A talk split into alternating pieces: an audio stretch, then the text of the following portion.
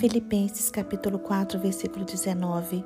O meu Deus, segundo as suas riquezas, suprirá todas as vossas necessidades em glória por Cristo Jesus. Irmãos, em tempos de crises, de dificuldades, nós devemos crer que o Senhor tem poder para suprir todas as nossas necessidades e não nos deixar faltar nada. Esta é a promessa que se encontra no texto que lemos.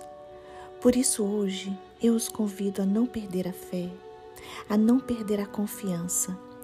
Eu os convido a crer que Deus é poderoso para fazer muito mais do que nós imaginamos. Durante a vida, nós passamos por desertos, por vales, por momentos difíceis. Mas quando aprendemos a viver pela fé e não por aquilo que vemos, nós nos desligamos das circunstâncias e começamos a experimentar os milagres de Deus. Elias foi um homem temente ao Senhor e muito abençoado por Deus. Era um homem verdadeiramente obediente aos preceitos do Senhor. Um dia, o rei Acabe resolveu matar Elias, justamente pela fé que ele tinha em Deus.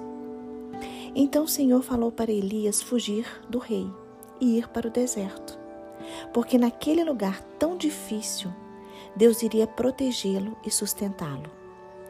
Elias obedeceu e experimentou o cuidado divino.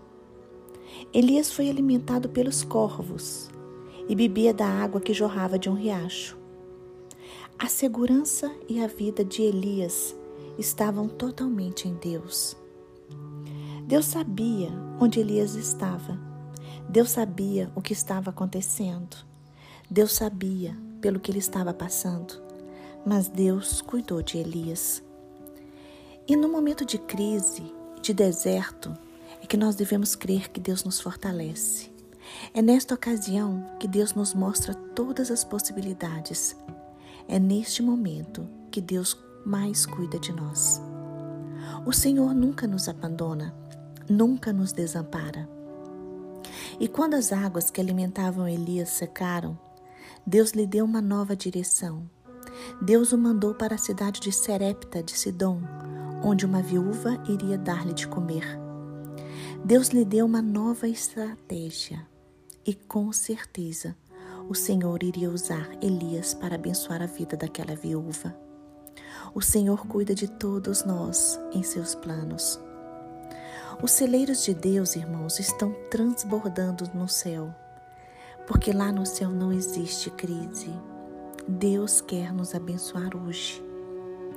Por isso, nós devemos tirar os nossos olhos das dificuldades, dos problemas, da provisão e colocar os nossos olhos no provedor, no Deus Todo-Poderoso, que pode nos, sustentar e nos tirar de todas as situações difíceis. Coloque hoje a sua dependência no Senhor. Deus é poderoso para suprir todas as nossas necessidades por meio de Jesus Cristo. E quando Elias chegou na casa da viúva, Deus fez com que o azeite transbordasse nas vasilhas. E este azeite alimentou Elias, a viúva e seu filho. Deus abençoou a todos ali naquela casa. Termino com Provérbios capítulo 3, que diz: Confia no Senhor de todo o teu coração. Reconhece-o em todos os teus caminhos, e ele endireitará as tuas veredas.